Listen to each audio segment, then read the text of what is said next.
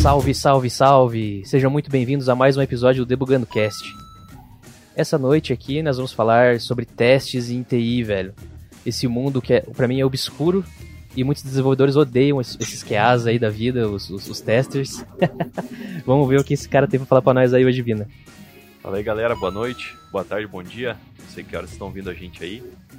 Cara, hoje podemos dizer que teremos um episódio de teste, então? Ou estaremos sendo testados durante o episódio? Vixe, aí, aí zicou.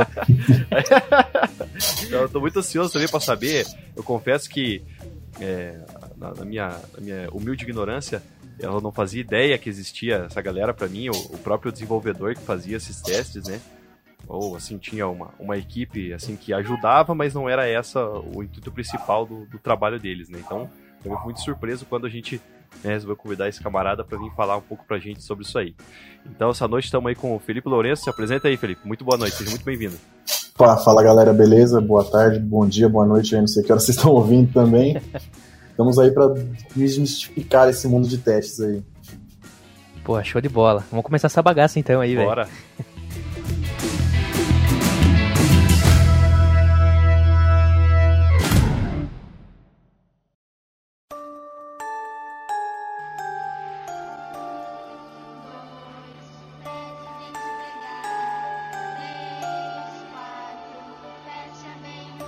Pô, Felipe, então, pra gente começar esse assunto aí, velho, é, antes explica pra gente como que você entrou, velho, né, no mundo de TI aí, como que você chegou nessa, nessa, nessa profissão, cara? Cara, vamos, vamos começar do começo, né? Então, eu tenho sete anos de teste, mais ou menos, e eu nunca imaginei entrar na área de testes, assim, acho que hoje a profissão de QA não é uma profissão que você escolhe quando você é pequenininho, né? Você não fala, putz, com cinco anos você fala, você QA, né? Então, meio que foi sem querer. Eu fazia faculdade de arquitetura na época e eu precisava pagar a faculdade, então tinha um primo meu que trabalhava com TI. Ele falou: Cara, você precisa de um emprego, então eu tenho um emprego para você aqui. E aí eu entrei numa uma empresa pequena de testes, não era nem teste em si, era mais homologação de processo. E aí lá eu comecei a, a entender né, sobre TI e tudo mais. Sempre mexi bastante em computador e tudo mais, porém não era o que eu queria fazer pro resto da minha vida. E foi passando o tempo, fui ficando nessa empresa e, e aí meio que comecei a pegar gosto pelas coisas e falei, quer saber, troquei de faculdade, comecei a fazer sistemas de informação, depois gestão de TI e caí para esse mundo de testes aí. Foi assim, totalmente inesperado para mim chegar e, putz, queria viver desenhando prédio o resto da minha vida e acabei mexendo com teste qualidade de software. Caraca, velho, aleatório, né? Total. Não, que massa. E, cara, se você for pensar, acho que a maioria do, do pessoal de QA hoje, ninguém, é o que eu falo, ninguém fala, putz, você QA. É sempre sem querer. A maioria das entrevistas que a gente faz é sempre um motivo muito aleatório, assim. Nunca é por querer. Pois é, cara, até você falou assim, putz, eu, eu fiz essa, esse primeiro emprego aí já comecei trabalhando com testes, né? Você falou, tipo, homologação tal, tipo. Pô, é, hoje em dia, assim, é mais fácil. Eu vejo, assim, de vez em quando, uns estágios, por exemplo, para teste, né? Pra QA tal. Mas, cara, é muito difícil, assim, você realmente. A pessoa que tá, tá cursando ali TI e tal, ela não. Tipo, às vezes no começo ela nem sabe que existe isso também. E ela vai lá quer ser desenvolvedora, tá ligado? No começo é sempre assim, puta, eu quero ser programador, eu quero ser programador. Daí esse bagulho de testes é um mundo meio obscuro aí, velho. E, cara, aproveitando então esse, esse gancho aí, é, cara, que papéis que existem dentro de, desse mundo de, de QA, de testes aí? É, eu sei que, cara, eu já vi, tipo, é, engenheiro, já vi só, tipo, tester. Só, é, cara, sei lá, tem várias siglas, nomes diferentes que eu não entendo direito o que faz cada um. Tem essa diferenciação? Sim, sim, tem. É, aí você pegou num ponto que eu acho que pega em todo o QA. Então, quando você entra na área, né, na verdade, eles chamam de tester, né? Nada mais é do que um cara que vai ler uma documentação ali e só executar. E aí, conforme você vai passando com o tempo de experiência, né, acho que você vira um, um, analista de qualidade. E aí você começa a pensar em requisito, coisas do tipo. Quando você começa a automatizar, você vai para um cargo um pouco mais específico, talvez um engenheiro de qualidade, né? E aí, no fim de tudo, você meio que se torna um, um, um QA. Eu digo isso muito dentro da empresa que eu estou hoje, que você tem que ser QA, você tem que fazer tudo. Não só teste manual, ou não só automatizar, você tem que ser o cara que está do começo ao fim, sempre incluído no processo, pensando em qualidade. Né? Entendi, velho. É, então, assim, no comecinho, tô começando, eu comecei a trabalhar com testes hoje lá. Eu vou fazer bastante teste manual mesmo. Eu vou, tipo, entender como é que tem que funcionar a aplicação, o que, que será que eu tô testando lá.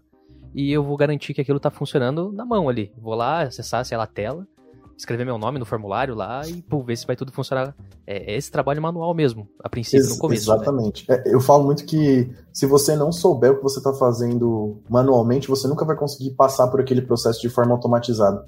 Querendo ou não, quando você fala de automação, a gente está meio que repetindo o, a ação de um usuário dentro daquela aplicação ou daquele front-end que você está testando. Então, antes de tudo, você tem que passar manualmente. E aí, é sempre dos melhores analistas manuais que saem os melhores os automatizadores e, e, tipo, quality assurances mesmo, né?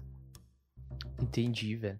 E assim, é, falando aí de, de, de testes, é, como que a gente cria, uns, é, qual que é o processo de criação do, do, do, teste, assim? Como que ele, assim, ah, vamos automatizar esse teste aqui, que a gente tá clicando aqui no botão. Como, como que é feito esse cenário para criar toda a validação do teste e garantir, ó, tem que fazer isso, isso e isso, na automatização vai acontecer isso, e se acontecer isso é ok. Se não, ó, problemas tal. Que daí sempre tem que dar um alarme, alertar alguém aí que tá dando. Tipo, ó, você subiu uma coisa que cagou tudo aqui, né, velho? Sim, sim, totalmente. Eu acho que antes da gente começar a pensar em, em teste, a gente tem que pensar em requisito e, e documentação. Acho que é o primeiro passo para a gente ter um caso de teste bem escrito. E aí, a partir dos requisitos que você tem nessa documentação, de uma equipe de produtos, a gente começa a pensar em, em cenários, né? Como a gente fala. Então a gente começa no mais trivial possível, lendo a, a, especificação e entendendo exatamente o que aquela funcionalidade tem que fazer. E aí, a partir disso, começam os testes de caos, né? Que eu, eu sempre falo dentro do time lá que, cara, a gente tem que ter teste de caos, que pense em explodir o botão, por desde o nome certo do cara até número, letra, caractere especial, tentar por mil usuários clicando no botão ao mesmo tempo. Então, o, o, processo ele começa muito embrionário, pensando num cenário simples e, cara, vou simplesmente imputar o, o nome ali e dar um ok. E depois disso começam todos os testes de calamidade, porque quando a gente pensa no usuário final, cara, é de verdade, é insano o que os caras fazem em produção, entendeu? Então, o, o QA ele tem que estar tá ali para pensar exatamente nesse cenário de calamidade. Tipo, quando você testar um, um campo, você vai falar, putz, ninguém vai tentar pôr um nome mais uma letra e um arroba, ou ninguém vai tentar pôr qualquer outra coisa que você não coloque num formulário normalmente, mas vai por mim, o usuário final coloca. No fim de tudo, sempre tem um negócio que a gente não pensou ou passa assim desapercebido. Cara, pense sempre na maior calamidade possível com o seu usuário final. Cara, é, é, isso é muito foda, porque eu, assim, como uma cabeça, tipo, desenvolvedor, velho, a gente, tipo, cara, a gente faz o bagulho ali, sempre esperando o caminho feliz, né? Então, cara, é meio que impossível conseguir. É muito difícil pensar nesses cenários absurdos, assim, tipo, ah, vou colocar um valor nada a ver aqui, tá ligado? Tipo, você, não, o usuário não vai fazer isso. E, tipo, você tem que criar esses cenários aí, velho. E, cara, é. Pô, é, mas assim, chega uma hora que, tipo, você pode criar diversos cenários, tipo, desse, de, de causa aí que você falou, né? É, tem um limite que você chega assim, ó, não, vamos, criar uns 10 aqui disso aqui, só pra, pra garantir. Porque senão é, é infinitas possibilidades, né? De colocar ali, tipo, agora vou colocar com underline, agora vou colocar com arroba, ou vou clicar 500 vezes no botão, sei lá. É, e aí acho que entra a parte de, de automação, né? Uh, o processo de automação hoje ele vem exatamente para a gente eliminar a repetitividade das coisas, né? Então, se eu tiver que fazer, sei lá, uma bateria que eu tenho mais de 50 possibilidades, o meu teste automatizado tá aí exatamente para limar eu não ter que ficar ali 50 vezes eu clicando no botão e, e tentando e fazendo. Ele simplesmente vai executar para mim 50 vezes repetidas com aquela massa que eu estou passando, né? Vamos dizer, aquele cenário específico que eu quero. Então, uhum. não tem um limite, assim, acho que, pelo menos eu nunca aplico limite nos testes que a gente faz. A gente sempre tenta colocar o, o mais completo possível. Porque no fim do dia, se você não pensar em um cenário específico, você vai ser cobrado, entendeu? Tipo, foi culpa do tester aqui que não testou o bagulho direito, ó. Não tinha um cenário que ele não previu, coisas assim. É, é, é tipo isso que a gente ouve. A, ideia é que qualidade não seja simplesmente responsabilidade do time de QA. Eu sei que o nome é literalmente QA e qualidade, mas eu acho que qualidade tem que vir como um todo do processo. A gente nada mais é do que mais um, um gatekeeper ali para o processo de desenvolvimento. Então, o dev já começar o desenvolvimento pensando em qualidade, pensando em teste, já é um puta avanço para qualquer lugar que esteja assim hoje em dia. Pois é, pô, até tá você falando desse negócio de a, é, o time ter essa, essa visão de qualidade, né? É, tem metodologias que o, o dev pode, é, pode usar para ele já criar os testes, né? É, o TDD, né, que a gente chama lá. Que ele já Exato. cria os testes para validar as coisas que ele fez e tal tipo, vocês existindo, é, ainda é necessário que o dev faça tudo isso, né? Porque, é, assim, eu como, se eu fosse um desenvolvedor, por exemplo, eu acho interessante eu desenvolver a parada ali, fazer os meus testes, né? Que eu acho que vai acontecer. Só que ter esse, esse é, ter um pouco dessa segurança que, tipo assim, ó, eu fiz aqui, testei tal, tais coisas, e se alguma coisa que eu, tipo assim, não previ, acho que a, a equipe de teste vai pegar. Um tirateima ali, né? É, tipo, dá essa segurança a mais. Eu acho bacana, tipo, uma, uma rede de segurança ali para você, né? Tipo, ó, joguei aqui para homologação, agora vamos ver o que, que vai dar. Cara, e eu vejo isso aí, assim, que você falou agora, é, é igual quando você escreve alguma coisa. Tipo, quem tá escrevendo nunca vê o erro. Você pode, tipo, ler um milhão de vezes. Por quê? Porque aquilo tá na tua cabeça. Então, tipo, meio que te cega. Você vai, tipo, você, não, eu tô lendo. Você não tá lendo, você tá, tipo, meio que tirando da sua cabeça novamente e, tipo, passando o olho em cima daquilo. E aí, é exatamente o que você falou, pô. Às vezes o cara, mesmo pensando, como o Felipe falou ali, o cara já pensando em algumas coisas voltadas pro teste de qualidade, ter uma pessoa que, que não tá ali durante o processo, ou que às vezes, pô, não sabe do que se trata, para olhar aquilo ali meticulosamente, porra, eu acho que ajuda pra caceta, né, velho? Deve, o Felipe pode dizer pra nós aí, mas acho que essa parte, né, mesmo o cara pensando já na parte de qualidade, na parte de teste, na hora que ele tá desenvolvendo, a hora que chega, ainda deve bater muita coisa no que ela. Deve bater muita coisa, velho. Não, totalmente. A, a, gente costuma falar que o desenvolvedor ele é criado ele nasce ali para criar uma coisa. E o QA ele nasce para destruir essa coisa. Exatamente. e, e, e, é realmente isso, assim. Tanto que surge aquela velha história de, putz, o desenvolvedor é meu inimigo, eu tô ali apontando os erros dele. E, cara, não, a gente tá ali para fazer um processo melhor, entendeu? Se você pegar mais erros agora na etapa de desenvolvimento, será que lá em produção não vai ser melhor para você? Você não vai ter que resolver menos chamado? Não é melhor já ir liso de uma vez do que você ter que ficar dando rollback e, e todo o processo e tudo mais? Cara, é desgastante, né? Então, desenvolvedores pensem em QAs como amigos e não inimigos. A gente não tá ali para apontar o dedo para vocês, entendeu? É só para tentar ajudar. o problema em casa, galera. Muito mais fácil resolver o problema em casa do que depois, velho. Exato, exatamente. E, e, é bem isso mesmo. Então, a maioria dos devs que a gente tem hoje, eles já começam o processo pensando em, em qualidade, então eles fazem teste unitário, eles fazem toda a parte de integração e automação dos testes unitários dele, então só pensando naquela menor funcionalidade, mas isso não elimina de forma nenhuma os nossos testes. Então, por mais que o dev faça os deles, a gente ainda vem com uma outra bateria totalmente diferente, porque o estilo de teste nesse caso é diferente também não é unitariamente. Talvez a gente pense em um teste integrado, talvez a gente pense em um teste end-to-end, -end, quando a gente fala de uma jornada de usuário ou coisas do tipo. Então, um não exclui o outro nesse caso. Cara, é, você pode dar uma explicada aí é, o que, que, é um teste de unidade, o que, que é um teste desse tipo de integração aí? Por exemplo, aí eu vou levar um pouco para o mundo financeiro do que a gente mexe hoje na DOC, né? Então, um, um, teste de unidade, assim, o dev está subindo uma, uma aplicação que tem que fazer um cálculo específico. O dev ele vai testar ali aquela menor unidade, aquele cálculo específico. E quando eu estou falando de um teste de integração, eu vou testar o total. Então, eu estou criando um cara, eu estou criando uma conta para esse cara, esse cara vai receber um saldo, esse saldo vai ser calculado em cima da transação que eu vou fazer. Então, eu estou pensando no processo como um todo. Então, eu estou integrando totalmente as soluções dentro de um mesmo fluxo podem existir uma ou mais aplicações. Então, essas aplicações se convergindo são um teste de, de integração, por exemplo.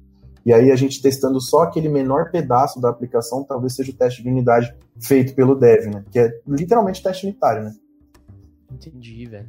Pô, esse teste de integração aí deve dar mó trampo de fazer, né, cara? Ele também seria o teste esse end-to-end -end que você falou aí, tipo, sei lá, pegar é. tudo, essa também, é também teste de integração pegar a jornada inteira do cara.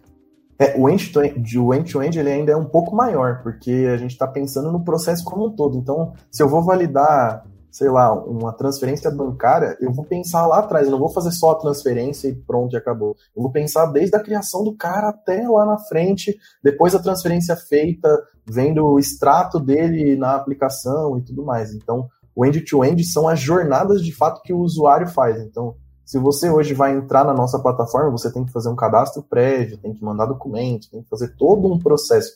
Então, o end-to-end, ele pega essa essência, assim. Entendi, velho. E, cara, também eu já ouvi falar sobre o tal do teste de regressão. Eu acredito que seja. É tipo assim, ah, a gente subiu uma, uma funcionalidade nova na aplicação lá. Então a gente tem que testar tudo de novo, tudo que já foi testado só pra ver se não quebrou nada. É, é isso que é o teste de regressão ou é mais coisa? É, eu acho que ele é um pouquinho mais, mais abrangente, vamos dizer. O conceito é bem esse assim: você subiu uma funcionalidade nova no, no seu sistema, você tem que testar para entender se o que você já tinha não quebrou. Mas o teste de regressão ele pode ser utilizado em diversos momentos. Não só na hora que você está subindo uma coisa nova, mas você pode rodar aquilo semanalmente ou tem lugares que rodam diariamente para entender como é que está se comportando a sua base, para entender se você não está topando nenhuma conexão com o banco, coisas do tipo. O teste de regressão ele funciona em dois momentos, né? Então, pensa, quando a gente trabalha com ágil, a gente está trabalhando em sprints. Então a gente tem o que está acontecendo nessa sprint aqui e o que o QA está testando nessa sprint e o que já existia nas demais sprints. O regressivo vai rodar com o que já existia nas demais sprints, mais aquele pacote novo, e depois esse pacote novo vai ser integrado ao regressivo anterior. Então meio que ele tem duas fases. A fase atual da sprint, onde você roda tudo mais os seus testes novos, e aí a próxima fase entre esses testes que eram o pacote dessa sprint, vão para esse pacotinho de regressão. E aí sempre incrementando, né? Nossa, é, pô, deve ter testes que demoram um monte, então, né, cara? Tipo, sei lá, conforme mais cenários vão existindo, a duração aumenta, né, cara? Isso, isso. É que aí vai muito assim, se você vai rodar todo o seu pipeline de testes, cara, não é tão rápido assim. Mas como a gente está falando de produtos apartados, quando o lugar pode ter um ou mais produtos, né? Depende muito de cada um. É, você vai rodar aquela suite específica. Então, putz, eu vou rodar um teste de transferência bancária, eu vou rodar só os referentes àquilo. Ou alguma coisa correlata, não preciso rodar todos. É, é bom rodar todos em, em, alguns ciclos, né? Sei lá, semanal, ou talvez duas, três vezes, mas todo, todo dia e em toda a funcionalidade não é necessário. Mas demora um pouquinho mesmo, não tem como fugir disso. Entendi. Cara, e tipo, você explicando aí como é que é a vida, um pouco do, da rotina de um QA, né? É, cara, eu acho que você ia se dar muito bem-vinda. Porque se tem um cara, assim, que pra tentar, às vezes, tipo, não, mas já pensou nisso aqui que não vai funcionar? Tipo, é esse cara aqui, ó. É, contar o dedo é comigo mesmo. Não, é, não, é perfeito, tem que ser crítico mesmo. Eu acho que não, não tem muito para onde correr. Inclusive, a gente tá com vaga aberta. Se você quiser, Minas, dá um toque aqui. Olha, que espetáculo. Então, depois desse episódio, vamos conversar já. É engraçado Boa. você falando essa parada do processo todo de uma transferência bancária. Eu tive um problema uma vez. Não sei se foi alguma alguém que subiu alguma coisa do sistema, mas teve um período da, da, da, minha vida aí, digamos assim, que eu tive um problema no banco e eu fiquei sofrendo por isso, por um problema de, de, de software do aplicativo, velho. Tipo, Puta qual que é a ideia? Eu fiz uma transferência pra minha conta, né? Não vou, não vou mencionar o banco aqui, né? Mas eu transferência pra minha conta porque era uma dívida que eu tinha ativa lá. E beleza. E aí a dívida sumiu. Só que daí, tipo, quando eu ia nos lançamentos futuros, ela, tipo, ficava aparecendo lá. O mesmo valor, mais, tipo, juros, um outro de bagulho. Beleza, eu falei, não, é um bug, né? Vai, vai resolver. E foi, nada, e apareceu na minha conta. Depois daquilo, eu falei, cara, alguma coisa tá acontecendo. Aí fui no banco tal. E aconteceu, tipo, justamente o que o Felipe falou. Tipo, lá no sistema do banco, o cara, não, mas não tem nada. Eu falei, cara, olha aqui meu aplicativo, velho. O bagulho tava lá. Tipo, o que que rolou? A parada, tipo, ela, ela apagou, digamos, a conta, como se ela tivesse assim, ah, tirou lá do, do meu ativo, da minha conta corrente, digamos, e jogou pro meu lançamentos futuros. Tipo, uhum. sozinho tá ligado? O, o, sistema fez isso. Tipo, ah, beleza, então nós vamos tirar daqui, que ele tá devendo aqui, mas agora ele vai ser lançado no mês que vem. Beleza. Aí fui lá, tal, para resolver, mas, tipo, eu passei um estresse um por um tempo, foi, tipo, pouco por cima também, eu podia ter ido antes tentar resolver isso, tá ligado? Tipo, quando deu ali o problema, já que eu vi na hora, que foi um bagulho automático, assim. Tipo, ah, lançamentos futuros zero, tinha nada. Minha conta ativa lá com, com a dívida. Paguei o bagulho, ela foi automaticamente lá pro lançamento, tá ligado? Pro futuros lá. Eu cheguei lá, expliquei pro cara, contei o que aconteceu. E aí, na época, eu lembro que chamaram um cara lá, tipo, da, da desenvolvimento, sei lá, do TI lá. Falaram, ó, oh, explica pra ele o que aconteceu. Aí ele me deu um formulário, eu preenchi, tipo, explicando Nossa, o que, que tinha rolado, tá ligado? E aí, tipo, só que, cara, eu não sabia de nada, tá ligado? Tipo, nunca tinha ouvido falar em QA, não sabia porra nenhuma. Só que agora que você falou dessa parada de fazer o processo todo, talvez é numa parada dessa que pega esse tipo de bug, entendeu? Talvez fizeram alguma coisa lá em relação ao servidor do aplicativo que fez esse problema. Não sei se teve outras pessoas, enfim, né? Mas, cara, foi muito engraçado que enquanto você foi falando esse exemplo de fazer o processo todo, porque às vezes um negocinho que muda aqui pode dar alguma quebra no processo, tipo, aconteceu comigo essa parada. E aí, tanto que o cara falou, não, beleza, ó, te dá um prazo de X dias, não lembro quanto assim, E aí você vai acompanhando. Se continuar, você, tipo, né, liga pra gente e tal. Porque lá tava tudo certo. Tipo, no sistema dos caras deles... tava tudo ok. Revisaram a minha, a minha conta, tudo, a ficha, Nossa. tudo. Aí não deu outra, cara. Tipo, deu uns três dias, assim, ou sei lá, menos talvez. Fui lá, tudo zero, tudo certinho. De boa, velho. É um cenário que não foi executado, né, cara? Exatamente. Um cenário que não foi pensado. E, cara, isso é muito normal. E todo mundo acha que, putz, é um problema em produção e deve estar acontecendo com milhares de gente. Não, às vezes não. É, é um cenário tão específico, com um, um tipo de ocorrência tão específica que nem alerta para todo mundo, entendeu? Tipo, a gente tá falando de um banco muito grande, assim. Eu, eu tenho até um problema, eu, eu gosto de ficar olhando, fazendo QA de sites que não são meus e bancos que não são o que eu trabalho. eu acho que CQA meio que tá em mim. E, eu percebi que, assim, eu tenho um outro banco fora o meu, aqui que eu trabalho, e quando eu pago uma conta, por exemplo, e, e olho o saldo no aplicativo, na telinha que mostra o extrato da conta paga, o meu saldo de conta não atualiza. Aí você olha lá e fala, putz, eu tenho mil reais, paguei uma conta de 800, eu ainda tenho mil reais. Você volta para a tela inicial, o negócio tá lá, 200. Aí você fala, eita, não tem uma, não tem uma feature de atualização aqui. É legal, tipo, que na hora você paga a conta, você fala, putz, ainda tem dinheiro, né? Aí depois você volta pra tela inicial e fala, putz, acabou meu dinheiro. Só pensei. É. Essa, essa, parada desse bagulho aconteceu comigo, pode ser que, que nem o, o Felipe falou, uma parada muito específica, porque eu fiz uma transferência, é, é, tipo, da minha conta de outro banco pra minha conta, do, né, entre bancos, só que da mesma conta. Talvez foi essa a parada, tá ligado? Talvez executaram um teste, por exemplo, do Cauã transferindo uma grana pra mim, mas não fizeram deu transferindo pra mim mesmo, tá ligado? É, e aí eu, tipo, talvez tenha dado o, o, erro, tá ligado? Você tem que pensar também que, putz, quando a gente tá falando de, de dívidas e, e a gente deve por mais de um tempo, aquilo tem que ser agendado para o próximo mês. Então, você terminou de pagar, mas a dívida não terminou de ser agendada ainda, entendeu? Então, pode é. ter N situações que ocasionaram isso. Você falou aqui, eu já estou pensando em milhares de situações que poderiam acontecer aqui. Vou até anotar um teste para o pessoal de transferência bancária essa semana. Nossa. Aí, galera, fica, fica de olho aí, que escutei uma história aí de um cara. E também, tipo, vocês que são QAs, cara, vocês têm que estar, tá, tipo, manjando do negócio muito, né? Tem que estar tá na ponta da língua ali, como é que funciona, tipo, o, todas as regras do negócio, como que tem que se comportar, porque, cara, imagina, pra você criar os testes, tem que saber mesmo, tipo, cara, não, vai ter que funcionar assim, é assim, tal. É uma, tipo, para vocês é uma cobrança meio, meio grande assim também, né? Tipo, tem que conhecer do negócio, tem que desenvolver os testes, tem que deixar automatizado, tem que alarmar, não sei o que, blá. Cara, é um trampo meio que, putz, meio fodinho, hein? Não, é, é, complicado. A gente sempre fala que o, o QA ele tem que ser o, o PO e o Dev ao mesmo tempo. Você tem que estar entre os dois mundos e entender sobre os dois mundos muito bem para você poder conceber o seu trabalho. E aí, cara, é, é, muito isso, porque dia a dia você tem que ser nada mais do que um desenvolvedor que desenvolve testes, então nada mais do que uma aplicação que, que executa testes, mas ao mesmo tempo você tem que ser o cara que entende a regra de negócio e pensa como essa regra de negócio pode impactar o seu cliente lá na frente. Então, a área de produtos filtra muito bem os produtos vindo da área de compras, de, de, de business partner, que seja, e aí ele traz isso para desenvolvimento, e aí é aqui na hora que a gente começa a discutir e fala, putz, mas isso não funciona tão bem para tal cliente, porque tem aquele tipo de implementação lá, ou putz, aquele cliente tem um CPF diferente e essa máscara não vai funcionar, sei lá. Então, você tem que estar tá envolvido muito entre os dois mundos. Tem que ser muito tech e, ao mesmo tempo, muito business. E eu falo muito isso pro meu time, né? Eu tenho dois tech leads no time, e um dos meus tech leads é muito tech, muito, muito mesmo, que é o Lucas, e a outra é muito business, muito, muito business, que é a Bia. Então meio que eles se completam, né? Então a gente consegue organizar as demandas de um jeito muito simples de conversar, mas, cara, demora para você ter um time assim que entenda, porque a curva de aprendizado hoje em dia é muito complicada, né? Cada negócio é muito específico, então a gente tem que estar ali sempre naquele meio de campo, falando com o dev, falando, olha, talvez isso aqui possa ficar melhor desse jeito. E falando com o PO, putz, você pensou que essa regra vai impactar o cara lá na frente? Será que essa jornada de usuário realmente está certa?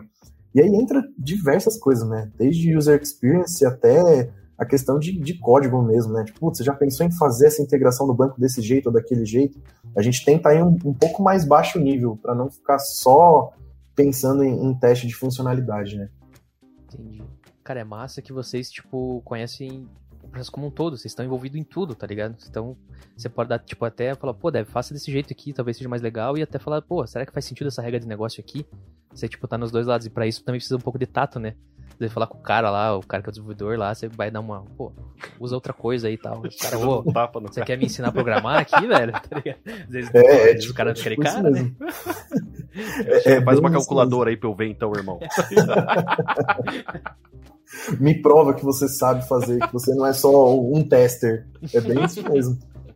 Não, e cara, é, você tem que ter um, um jeito pra falar sobre algumas coisas que às vezes é um pouco complicado você falar pro PO, tipo, putz, você pensou nisso, cara? Ou talvez você já me pediu isso em algum momento e agora você tá me pedindo totalmente ao contrário. Então, tem que ter um jeito de falar e entender que putz, você tem que ser o cara entre os mundos, né? E falar, putz, isso não vai funcionar porque eu já falei com o dev ali e o dev disse que não funciona dessa forma e vice-versa, né? Você tem que sempre ter um cuidado. Eu acho que o que é o cara que mais arranja problema nos times. É, é o cara mais odiado sempre. E assim, você já te- teve alguma treta assim com, com o dev? Você abriu um bug lá, o cara ficou de cara com você? Teve algumas umas histórias assim já ou não? Ah, já, já, muito, muito. Hoje, hoje em dia não, hoje em dia onde eu trabalho, cara, eu só tenho a agradecer todo mundo que tá lá, porque a gente não tem essas tretas. Mas, nossa, durante a carreira já, já cheguei assim a, a entrar na sala, os caras parar de falar, entendeu? Tipo, Nossa. lá, ó, ó, o cara lá, tá apontando o dedo no meu trampo, ó. O cara nunca mexeu com programação na vida e, e quer falar que o meu código tá errado, entendeu? Puta que foda, cara. É, Mas, mas hoje em dia isso, isso tá bem menor, tá? De quem? Eu digo eu porque eu já tenho putz, uns, uns sete, quase oito de experiência de QA. E, cara, mudou muito o mundo. Há uns três anos atrás você ainda ouvia muito os caras falarem, putz, olha lá, o QA, vamos, vamos, vamos excluir aquele carinha ali. E hoje em dia, não, tipo, a maioria dos times, tipo, briga comigo quando não tem um QA incluído na squad. Tipo, pô, a gente começou o time agora e você não conseguiu um QA ainda. Gente, é complicado, muito complicado.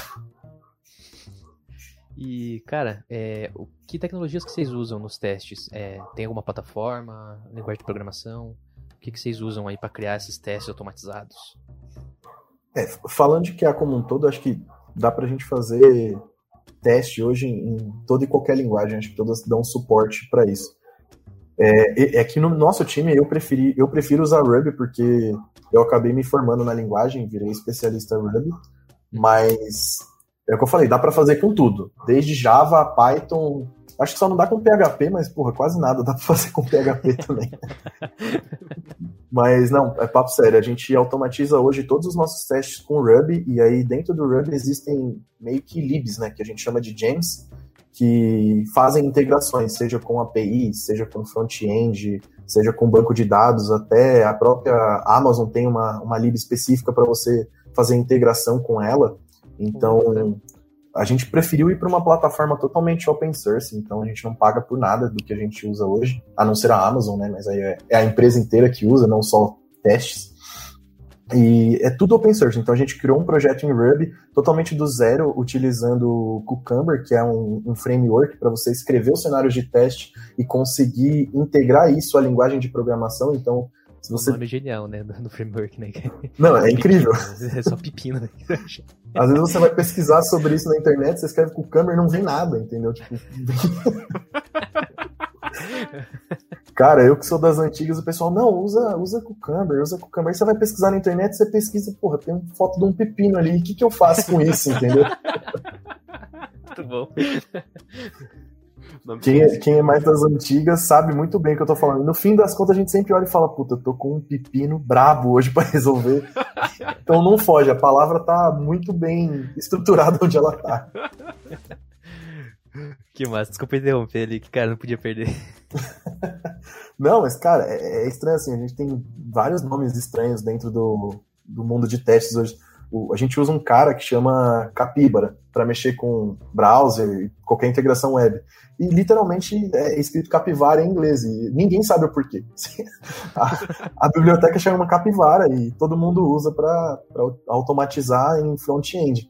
Mas o porquê, não faço foi ideia. a galera que, que parava de falar aí quando os caras entravam na sala. Eles que criaram esses bagulho aí, tá? É, É bem possível. vá, põe pepino pra esses caras aí, põe capivara, se foda. Eu não duvido. Mas sempre, eu, lógica, eu sempre ouvi que, que QA é o, o cara frustrado que não virou um dev, né? E nossa, cara. hoje em dia, cara, Não, a gente é tanto dev quanto vocês, entendeu? Não tem, não tem mais segregação. A gente faz umas coisas, às vezes, que eu olho assim e falo, porra, fui eu que fiz isso, tipo, caramba. E aí você olha dentro de um projeto ali, de qualquer uma aplicação que tenha na, na empresa, você fala, porra, é praticamente a mesma coisa, a diferença é que o meu tá em Ruby. Então, putz, mudou bastante o, o mundo de teste ser somente um cara que vai escrever no Excel ali, uns três, quatro linhas sobre como deve ser a aplicação ou não e testando isso, sabe? Mudou muito, muito mesmo. Show de bola. E, cara, assim, para quem quer conseguir, por exemplo, um cargo júnior de testes aí, é, o que, que esse cara você acha que ele precisa saber aí? Quando que ele poderia começar? Por exemplo, o Vinicinho aí, ó. Opa, vamos lá. O que, que esse cara precisa saber para conseguir um cargo bacana aí, pra conseguir um emprego de teste? Primeiro empreguinho de testes. Cara, aí eu uso muito isso no meu time, porque eu tenho vários júniores e eu não tenho muita frescura com contratação, vamos por assim.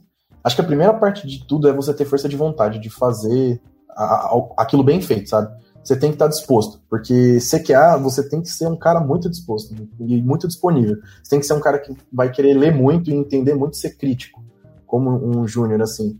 A questão técnica, eu acho que vai muito do quanto você já estuda ou não sobre a área, porque você pode ser júnior em Java, em Ruby, qualquer coisa. Você tem que ter lógica de programação para começo de conversa. Hoje, quem fala que, que a não precisa de lógica de programação, assim, desculpa, eu não concordo.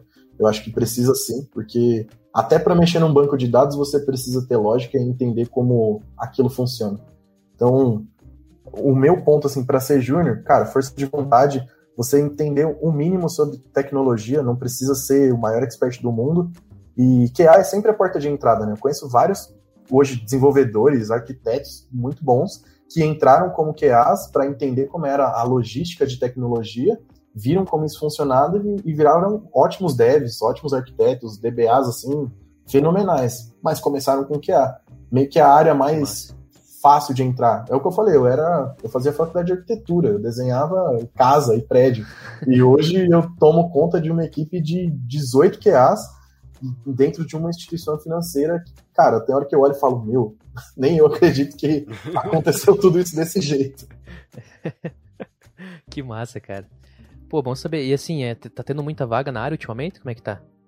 Cara, o mercado tá aquecidíssimo, aquecidíssimo. Inclusive, eu tô com nove vagas em aberto aí, ó. Me chamem no LinkedIn.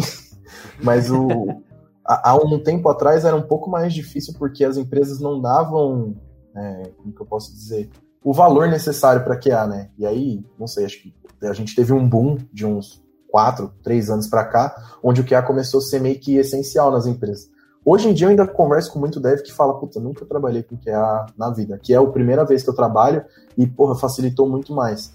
Então, hoje em dia tá muito mais complicado contratar porque a gente tá tendo muito mais valor. Eu vejo o QA aí ganhando igual dev, não tem mais desigualdade de salário. Antes, Nossa, não. Isso. O QA, coitado do QA. Ganhava ali o menor salário da, da alocação e tava tudo bem, porque não fazia tanto sentido naquela época. Na verdade, sempre fez, né? Mas não dava um valor necessário, né? Mas o mercado tá bem quente, bem aquecido mesmo. A gente vê vaga à torta e à direita. Todo mundo tá sempre precisando de um QA. Que é muito difícil você ter alguém que esteja disposto ali a apontar os erros dos outros e entender que isso é necessário. Que massa. Pô, então, ó, quem tiver interessado para entrar aí no mercado de TI, talvez o QA seja uma porta de entrada aí bacana. O mercado tá aquecido, que nem o Felipe falou. E já quem já tiver um pouco de experiência, tiver interesse, entrar em contato com o Felipe, aí o LinkedIn dele vai estar na descrição, né, velho? Já vamos deixar ali. E a galera, sei lá, a galera vai perguntar para você aí daí. Vou lá te incomodar no LinkedIn. não, pode vir, galera. E outra, é, acho que não só por vaga, é, eu, eu gosto muito de trocar ideia com, com diversas pessoas. Eu converso muito com gente que nem, nem sempre vai vir trabalhar comigo, só para trocar figurinha mesmo. Acho que é, é importante os QA se unirem para trocar uma ideia, para trocar experiência. Acho que é muito válido isso, que é uma coisa que a gente não tinha tanto há alguns anos atrás. Era difícil você ter um, um evento de QA. E hoje a gente olha para o mercado e a gente tem o QA Experience, a gente tem o QA Lates, que, porra, são coisas totalmente ino, inovação total, assim, pensar que tem um evento que só mulher palestra como QA, entendeu? Eu acho isso muito fora da caixa. Então, eu curto muito participar. A pandemia não permite muito, né? A gente está fazendo tudo online, mas, cara, eu curto muito. Fui no Care Experience de 2018, participei de Kia Ladies já também, vi amigas minhas palestrarem. E, cara, é fenomenal ver como o mercado cresceu de uma galerinha que era hostilizado ali, sentava no cantinho da, da sala sem poder falar com ninguém. Tipo, crescer dessa forma, assim. Que massa. E, cara, vocês têm, tipo, é, uma comunidade, assim, online? É, por exemplo, eu que sou mais da área de dados, tem uma comunidade no Slack lá, por exemplo, que é Data Hackers, né? Então, cara, lá tem, tipo, todas as profissões de dados que existem, tem um grupo no Slack lá pra galera trocar ideia. Tipo, cara, engenheiro de dados, é cientista de dados, é um cara que é mais, tipo, é um canal sobre carreiras de dados, entendeu? Tem tipo, cara, e daí tem um canal para publicar jobs lá também. Não sei se já tem uma coisa de, de testes aí, sei lá, um teste hackers aí, alguma coisa assim. Não, tem, tem bastante. Tem, mano, acho que no WhatsApp eu devo ter uns 4, 5 grupos só sobre testes. Ah, tem muita gente que eu já trabalhei, tem muita gente que eu tô tentando trazer para trabalhar comigo. E, mano, as comunidades têm crescido muito. Assim, se você olhar no LinkedIn mesmo, já tem grupos só de teste. É, eu, eu lembro da época que o Facebook tinha, sei lá, 120 pessoas num grupo só para testes. Hoje, se você vai olhar, tem mais de 5, 6 mil. E nem tá, tipo, a grande massa concentrada ali. A área de teste, como eu falei, cresceu muito. Então, sempre tem um grupinho aqui, outro ali. Então, meu time mesmo, eu, eu tento fazer meio que participar das coisas. Então, putz, tem uma palestra para dar, tem alguma coisa para assistir, ou a gente pode compartilhar. Vamos lá, vamos contribuir com a comunidade, né? Falar que a gente, puta, eu tava lá quando isso começou, né? Eu cheguei aqui, era só mato, pô. Então, Hoje, hoje tá aqui até é, é, o que eu falei pro pessoal do meu time. Eu falei, putz, mano, nem eu acredito que eu vou participar de um podcast e falar de qualidade. Quem imaginaria que eu estaria nessa cadeira hoje, entendeu? Porra, show de bola. É, aproveitando esse gancho aí do, do, Chegou aqui, era tudo mato. Você já trabalhou com uma empresa, Felipe, assim, que teve que, tipo, você ou a equipe que tava, tava lá, teve que fazer uma implementação, tipo, do zero, assim, de QA ou não? Cara. Tipo, sim, como que funciona isso? Sim, e, e não foi uma só. E eu já participei disso em, em dois patamares. Primeiro, é, como um, alocação, fábrica de software, então era consultor. Cheguei lá e não tinha nada, e, e era aí que os devs olhavam feio pra gente, porque a gente estava num cliente, o dev não era cliente também, a gente não era cliente, então meio que era uma equipe contra a outra, e era bem complicado.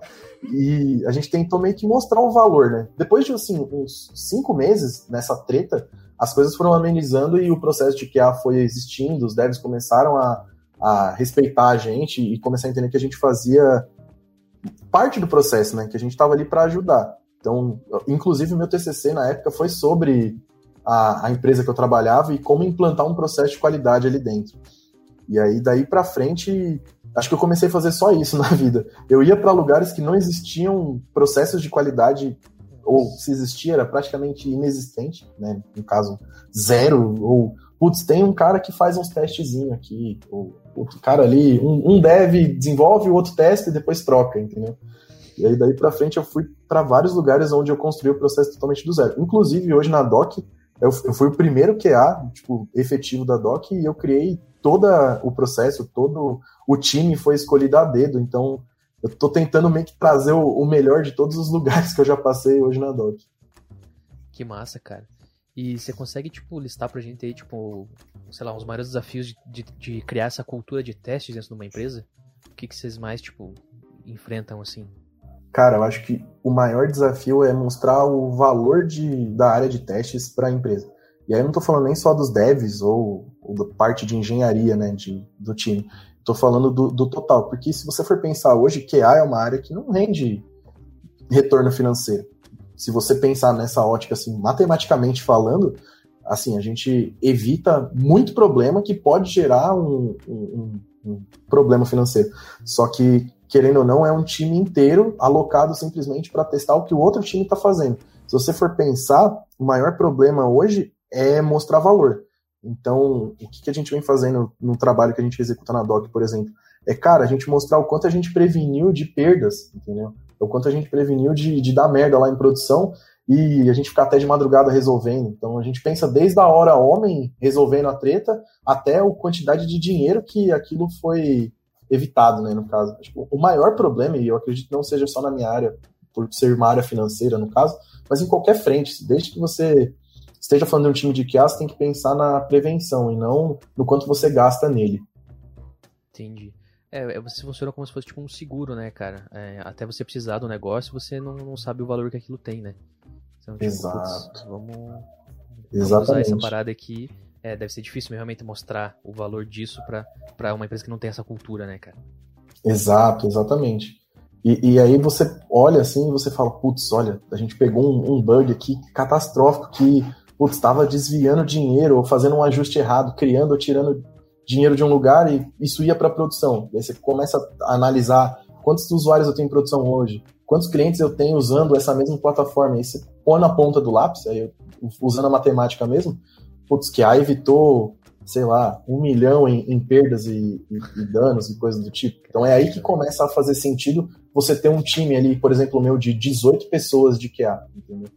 Eu comecei sozinho, mas hoje a gente sai em 18. Então, cara, putz, 18, é um, velho. É um time Nossa. grande pra caramba, caramba entendeu? Cara. E a gente ainda tem nove vagas abertas, então você pensa que vai ficar maior, entendeu? Então a gente conseguiu provar para A mais B o, o valor da qualidade dentro de, de uma empresa, né? O quanto o QA pode agregar. Porque sem QA antes, a gente tinha muito problema em produção. A gente diminuiu esse nível de incidentes assim, cara, muito rápido. Desde que começou a ter QA aqui, os próprios devs percebem que, putz, quantas rollbacks a gente teve desde o dia que começou o time de QA até antes, se você for pensar. Então, algumas métricas começam a existir e provar o valor. Então, acho que isso é, é bem legal, assim, para quem já viveu anos das trevas, né? Que nem eu falo que a gente era um problema, cara. Hoje, mostrar o valor do time, mostrar o quanto a gente é disponível para fazer as coisas darem certo é, é, incrível. Que massa, velho. E, cara, vamos aí. Você já falou várias vezes da Doc aí. Vamos falar um pouco sobre, sobre ela. É, aí um pouco o que, que a Doc faz, qual é teu cargo lá, qual é tua responsabilidade lá. Bora, vamos lá. É, hoje a Doc ela é nada mais do que uma empresa que pensa em desburocratizar o, o mundo financeiro, né? Então a gente trabalha com um formato de, tipo, a gente cria bancos, né? A gente fala que a gente é o banco por trás dos bancos. Então, se você quiser criar o banco do Debugando Cast, cara, dá um toque pra gente que a gente te dá todo o suporte. Desde criação de conta, cartão e todo o serviço bancário necessário para você ter uma plataforma sobre isso, a gente está aqui para disponibilizar isso. E a gente faz isso meio que num formato cardápio de serviços, né? Então, você liga para a gente e fala, putz, eu quero conta, cartão e quero ter transferência, ou putz, eu quero conta, mas não quero cartão, quero só pagamento de boleto. A gente faz da sua maneira. O jeito que você quiser montar o seu banco, a gente está aqui para estruturar isso para você. Então, você só vai ter o trabalho de contratar a gente. E dentro da DOC hoje eu sou o head de qualidade, né? Então, eu falei, eu fui o primeiro QA aqui, então entrei como um analista e fui subindo junto com o time, fui criando um time abaixo de mim. Hoje eu toco os 18 QAs que estão aqui lutando para expor esse valor de qualidade, porque, cara, quando você mexe com dinheiro é muito complicado. Pôr a cabeça no travesseiro no fim da noite é, é complicadíssimo, porque, putz, se você for pensar, eu estou lidando com o dinheiro lá da Dona Maria, que tem que pagar o boleto dela do aluguel dela. E se a minha aplicação não rodar do jeito certo na madrugada? E se eu não testei direito aquilo? A gente está falando de empatia, né? Pensar na vida do outro que está utilizando o meu serviço. Então, QA é muito bom, mas ao mesmo tempo você sempre está em alerta, sabe? Você sempre fica se perguntando, será que eu testei certo? Será que eu, eu fui crítico o suficiente? Será que eu não vou impactar a vida de ninguém, sabe? Eu, eu, uhum. muito, eu gosto de pensar assim, pelo menos. Quando a gente mexe com coisa financeira, mexer no bolso dos outros é complicado porque eu não gosto que mexa no meu, né? cara, é, você falando da Doc, sim, é, tipo, pô, já trabalhei aí também, né? Sei que é uma empresa incrível, cara. E acho massa que tem uns cases bem bacanas, assim. É, que nem você falou, pô, é pensar no cliente mesmo ali, né? Que nem, acho que teve um exemplo, assim, às vezes posso estar falando errado aqui alguma coisa, mas a, a visão geral é tipo meio que essa. Acho que tinha uma empresa que ela faz coleta de lixo em algum lugar lá, não lembro qual cidade lá. Sim. E daí, tipo, essa, os lixeiros, eles, tipo, não, não tinham conta em banco, né, velho? Então eu não lembro como é que eles recebiam até então. Só que daí essa empresa contratou, por exemplo, a DOC lá para fazer esse banco para eles, teria o banco do, da, da, empresa da coleta de lixo. E daí os, os, lixeiros receberam os cartões e recebiam a grana direto nesse cartão aí no aplicativo, podia pagar conta pelo aplicativo e tal, sossegado, tá ligado? Achei muito foda isso, cara, muito bacana. Tem vários Sim. outros exemplos aí, cara, que agora, pô, agora deve ter muito mais aí. Não, mas, mas acho cara, animal, esse, cara. É animal. Esse case, esse case é, é, muito, é muito sucesso de se falar, porque o motivador principal de. Da, era uma cooperativa, né? Gastar um, um dinheiro com a gente foi porque os catadores de lixo estavam sendo roubados. Então o cara ia lá, entregava o material dele, quando ele estava saindo do, da cooperativa, passava alguém e roubava o cara. Puta eles meio que pagavam em dinheiro. E aí, tipo, pô, quando você paga em cartão, por mais que o cara consiga pegar o cartão e tudo mais, pô, tá burocratização de conseguir achar a senha, passar o cartão em algum lugar, ou sequestrar o cara pra tirar ali os 50, 80 reais que o cara vai receber, é muito mais difícil. Então, meio que essa cooperativa usou isso para deixar o, o colaborador mais seguro, vamos por assim. E diminuiu pra caramba a taxa de, de assalto dos caras. Porque, imagina, pô, você deu duro o dia inteiro, pegou lata, papel e tudo mais, chegou lá para pegar seu dinheiro, na hora que você tá saindo, vem um cara e te assalta. Então a gente tentou mudar essa realidade para eles, assim, e funciona muito bem, assim, pelo, pelo que, eu, que eu acompanho, cara, é muito legal. Você falando a facilidade que vem junto, né? Tirando a dor do, do colaborador que resolveu, né? Tem a, facilidade, por exemplo, de pagar a conta pelo aplicativo, esse tipo de coisa, né? Que vem junto. Que é, que é um bônus, digamos assim, né? O cara só precisa estar disposto a usar aquilo no dia a dia. É, e aí obrigatoriamente você também tem uma conta, né? Que é o que eu falei, lembra do teste de, de regressão e pensar no end-to-end? Putz, pro cara ter esse cartão, ele tem uma conta, pra ele ter essa conta, ele teve que passar pelo processo de documento e tudo mais, então meio que uma coisa leva a outra, né? Meio que a gente tá desburocratizando o formato bancário brasileiro, né? É incrível, velho. Muito bom mesmo. Show, show de bola, velho. Cara, é, a gente tá se caminhando pro final do episódio aqui. É, eu tenho uma pergunta aqui, mas você vai fazer tem mais alguma coisa pra fazer, aí, Vina? Tá curioso? Não, não, cara. Só enaltecer realmente o trabalho, cara. Porque, que nem eu falei, eu, é, eu com a minha puta ignorância aqui no, no começo do episódio, quando foi citado o tema na nossa, na nossa pauta, digamos assim. É, pô, fiquei bem, bem ansioso, assim, pra poder conhecer, porque é uma coisa que, cara, eu, eu não sou desenvolvedor, eu, né, não, não manjo nada dessa parte de, de TI, eu manjo de peça de PC, cara. Se quiser que eu monte o PC pra você aí, cara, eu monto ele de cabo a rabo, desmonto e foda-se, mas da parte de desenvolvimento eu manjo zero, cara. Eu aprendo muito aqui com os episódios mesmo, né? E aí quando falou eu falei, cara, que porra é essa? que que é isso, cara? Ah, não, os caras, porra. Não, vamos lá, velho. Vai ser tesão, cara. Vai ser tesão, porque é um bagulho, tipo, zero conhecimento e agora do zero já estamos quase no 100, né, velho? Pois é, Porra. pô. Como espectador, né? Que também sou, né? No momento que estou gravando o podcast, porra, tesão demais, cara. Bacana. Ô Felipe, então, é. Cara, que dica que você daria aí pra quem tá começando hoje no mundo de TI aí?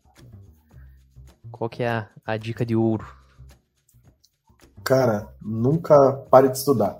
Acho que é é uma dica que serve não só para o mundo de TI, mas TI é, é muito complicado, porque sempre tem uma tecnologia nova surgindo, sempre tem um produto novo saindo no mercado. Cara, de verdade, eu acho que não parar de estudar em nenhum momento é, é a melhor dica, porque eu não paro em nenhum momento. Toda hora eu olho e falo, puta, mano, já tem isso aqui em tal versão e eu ainda não olhei. Aí eu fico até meio puto comigo mesmo em, em alguns estágios da minha vida que eu olho assim e falo, caramba, dava para eu fazer isso aqui de uma forma um pouco melhor, entendeu? É, é a mesma coisa que código, cara. Você faz um código hoje, daqui um ano, você vai ter que refatorar ele. Então, é a mesma ideia. Sempre se reinvente, não, não fique preso no mesmo, porque uma hora vem a onda e a onda te leva, assim. Seja sempre o cara que vai estar atualizado. Acho que é a maior dica que eu posso deixar aqui para todo mundo. Massa. Bom, agora vamos partir pro, pro nosso quadro aí, né? É, O especial.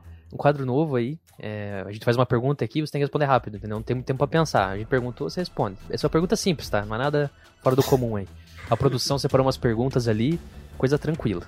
O Vino vai puxar ou eu? Vamos lá, vamos lá, vou puxar. Bora. vamos lá, Felipe. Uma empresa de cloud. Enkel, Caralho. Uma linguagem de programação. Ruby, Um jogo.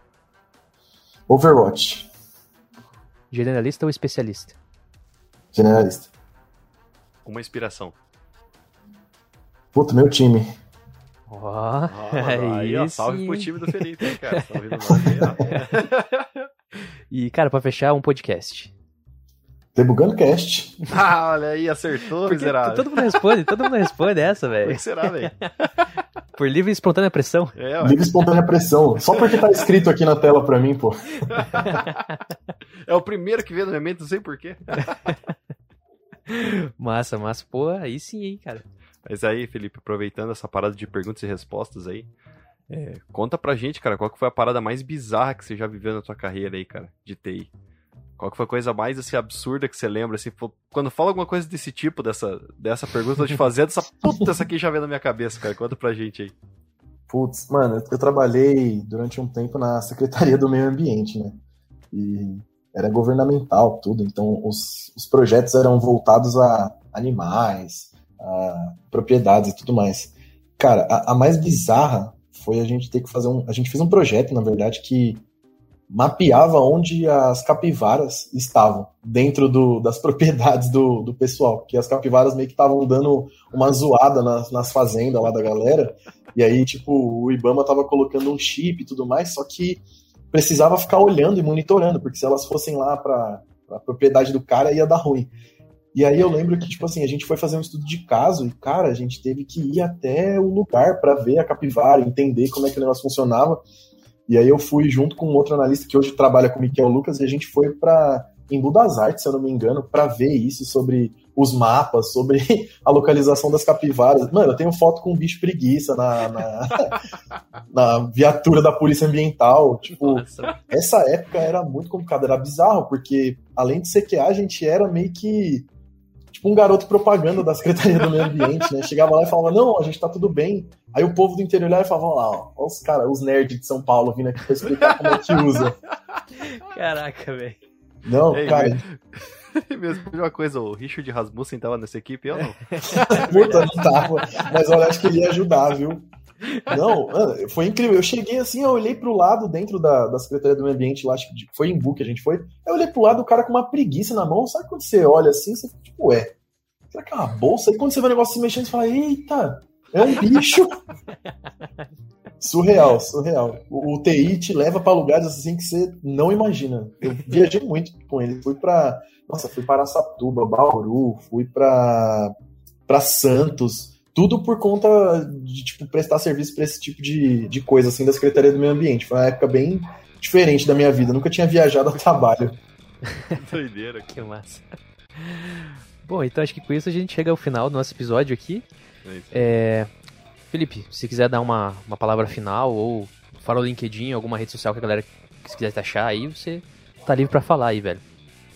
Não, valeu. É, quem quiser me achar no LinkedIn, é, meu nome é Felipe Lourenço, acho que é fácil de encontrar. Só colocar doc, qualquer coisa.